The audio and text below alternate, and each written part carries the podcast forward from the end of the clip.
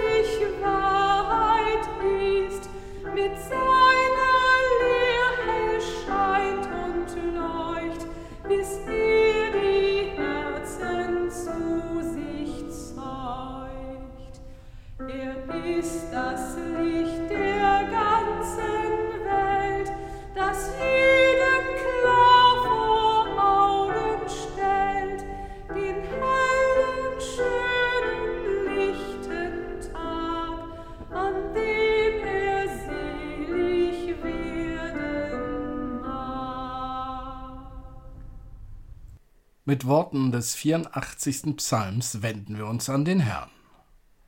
Wie lieblich sind deine Wohnungen, Herr Zebaoth.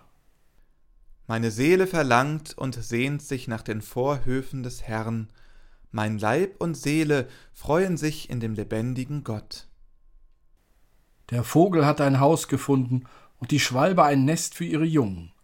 Deine Altäre, Herr Zebaoth, mein König und mein Gott.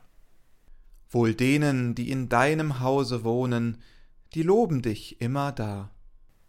Wohl den Menschen, die dich für ihre Stärke halten und von Herzen dir nachwandeln. Wenn sie durchs dürre Tal ziehen, wird es ihnen zum Quellgrund, und Frühregen hüllt es in Segen. Sie gehen von einer Kraft zur anderen und schauen den wahren Gott in Zion. Herr, Gott Sebaoth, höre mein Gebet, Vernimm es, Gott Jakobs. Gott unser Schild, schaue doch, sieh an das Antlitz deines Gesalbten. Denn ein Tag in deinen Vorhöfen ist besser als sonst tausend. Ich will lieber die Tür hüten in meines Gottes Hause, als wohnen in den Zelten der Frevler. Denn Gott der Herr ist Sonne und Schild. Der Herr gibt Gnade und Ehre. Er wird kein Gutes mangeln lassen den Frommen. Herr Zebaoth, wohl dem Menschen, der sich auf dich verlässt. Er sei dem Vater und dem Sohn und dem Heiligen Geist, wie es war im Anfang, jetzt und immer da und von Ewigkeit zu Ewigkeit. Amen. Lasst uns beten. Großer Gott, wir loben dich. Wir danken dir, dass du uns auserwählt hast, deinem Sohn Jesus Christus nachzufolgen. Vernimm unseren Lobgesang und sammle unsere Gedanken, wenn wir zu dir beten. Wir freuen uns, dass du uns als Lichter der Welt und als Werkzeuge deines Friedens gebrauchen willst. An jedem Tag der Woche wollen wir die Früchte des Glaubens schenken. Hilf uns in unserem Unvermögen, sei du die Quelle unserer verantwortlichen Tat. Amen.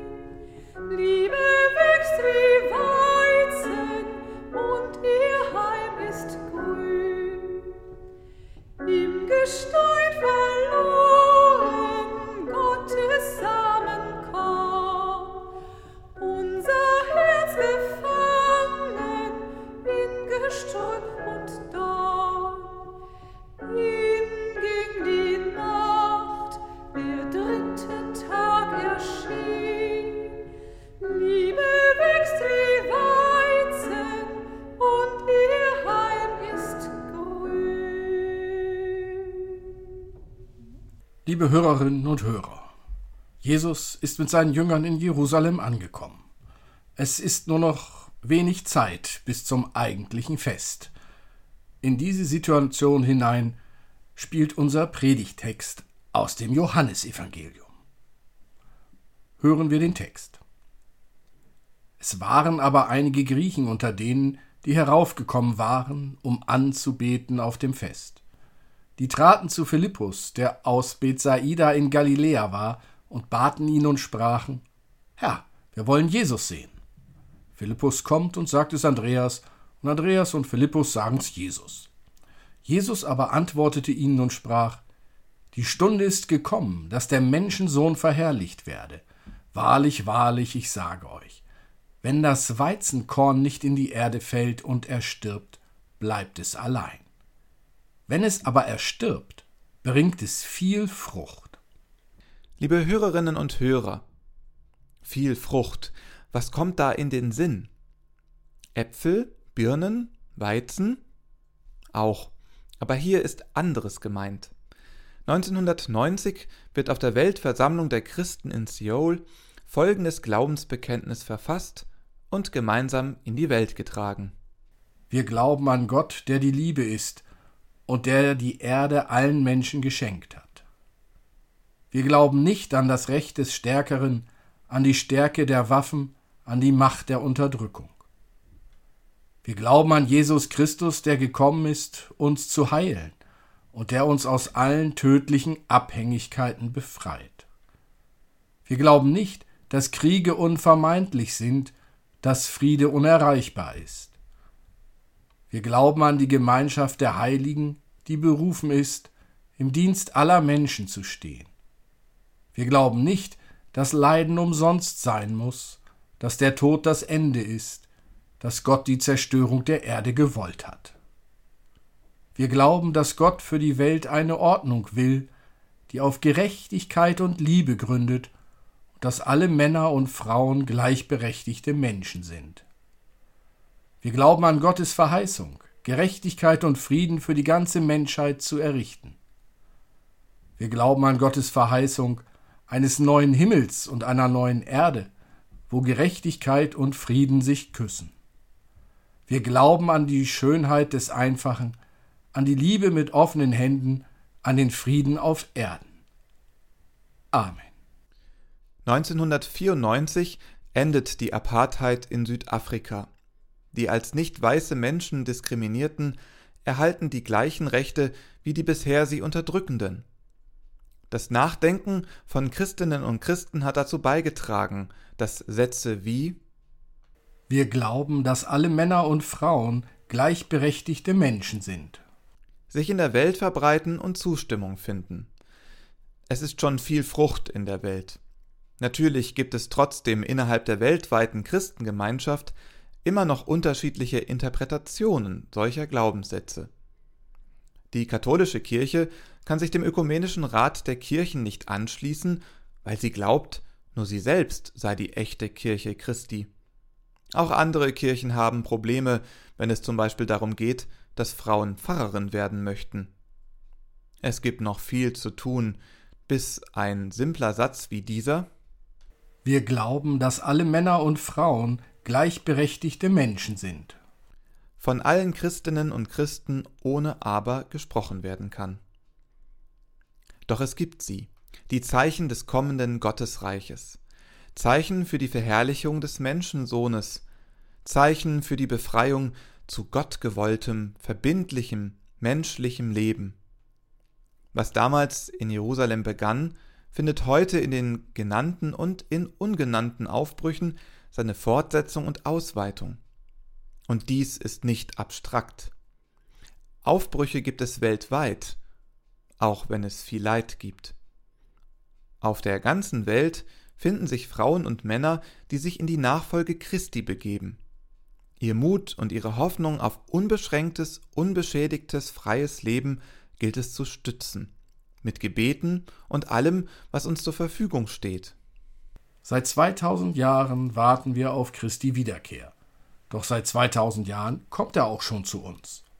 Er lässt immer wieder neu die Früchte von Mut und Hoffnung in der Welt wachsen. Franz von Assisi gab im 13. Jahrhundert seinen Besitz auf und pflegte Lebrakranke. Clara von Mallorca gründete als stellvertretende Königin von Neapel im 14. Jahrhundert das erste Waisenhaus in Europa. Kasimir von Polen erwarb sich als Statthalter des Königs im 15. Jahrhundert den Beinamen Bruder und Beschützer der Armen. Katharina von Genua kümmerte sich im 15. Jahrhundert um an der Pest Erkrankte. Clara von Sambuca kümmerte sich auf Sizilien im 16. Jahrhundert um die Armen. John Elliot war im 17. Jahrhundert der erste Amerikaner, der sich ernsthaft um das Verstehen der Ureinwohner bemühte und ihnen, ohne mit dem Schwert zu drohen, von Christus erzählte. Als erneut Krieg zwischen den Indianern und den Neuamerikanern ausbrach, blieb er bei den Ureinwohnern. So kommt in all diesen gerade genannten und in den vielen ungenannten Geschichten immer wieder die Frucht zum Vorschein, die Jesu Sterben und Auferstehung hervorruft. Christi Ruf will auch unsere Lebensgeschichten zur Frucht seines Sterbens und seiner Auferstehung machen. Aber Achtung, immer wieder müssen wir neu darüber nachdenken, was Christi Ruf bedeutet. Unkritischer Glaube ist gefährlich. Wenn wir die Texte der Bibel interpretieren und gewichten, dann müssen wir aufpassen, was wir tun. Doch nur, weil irgendwer meint, es sei schon immer so gewesen, heißt es noch lange nicht, dass es immer schon so richtig gewesen ist. Es sind noch viele Früchte zu finden. Amen.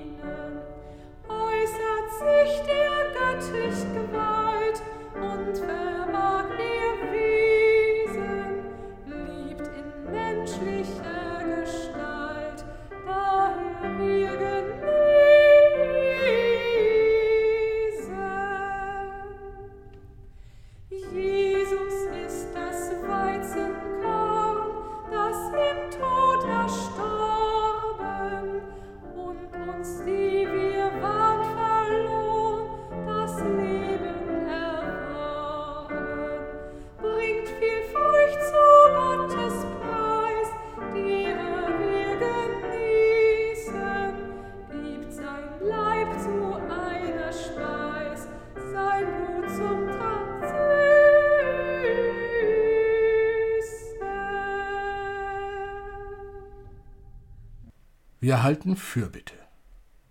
Herr, die Freude über jeden Sünder, der zu dir umkehrt, vermittelt uns, dass du uns liebst wie eine verständnisvolle Mutter und ein barmherziger Vater. Herr, stärke unsere Zuversicht, dass dein Reich des Friedens angebrochen ist, mitten in dieser unruhigen Welt. Denn überall, wo wir dein heiliges Wort hören und es befolgen, entsteht aus dem Samenkorn des Glaubens die Pflanze Hoffnung, deren Ähren Früchte tragen. Darum bitten wir, Mach uns zu Tröstern und Trösterinnen für die Hoffnungslosen. Mach uns zu Kritikern und Kritikerinnen für die Selbstgefälligen. Mach uns zu Propheten und Prophetinnen für die Orientierungslosen. Mach uns zu Heilenden für die Gequälten an Leib und Seele Mach uns zu Tätern und Täterinnen für die Ohnmächtigen. Mach uns zu Helfern und Helferinnen für die Hilflosen. Mach uns zu Begleitern und Begleiterinnen für die Einsamen. Mach uns zu Teilenden für die Mittellosen. Mach uns zu Liebenden für jeden, der uns begegnet. Herr, weil wir von dir Geliebte sind, Berufene und Gesegnete, freuen wir uns und schulden dir als Dank unseren Gottesdienst im Alltag und am Sonntag. Darum beten wir mit den Worten deines Sohnes Jesus Christus. Vater unser im Himmel, geheiligt werde dein Name, dein Reich komme, dein Wille geschehe, wie im Himmel so auf Erden. Unser tägliches Brot gib uns heute und vergib uns unsere Schuld, wie auch wir vergeben unseren Schuldigern.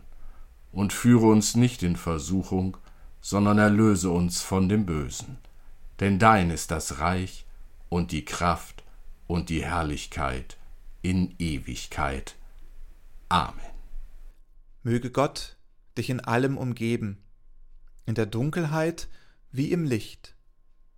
Möge Gott viel Leben in deinen Alltag bringen, so dass du Gottes Früchte genießen kannst. Es segne und behüte dich, der lebendige und mutmachende Gott, Vater, Sohn und Heiliger Geist. Amen.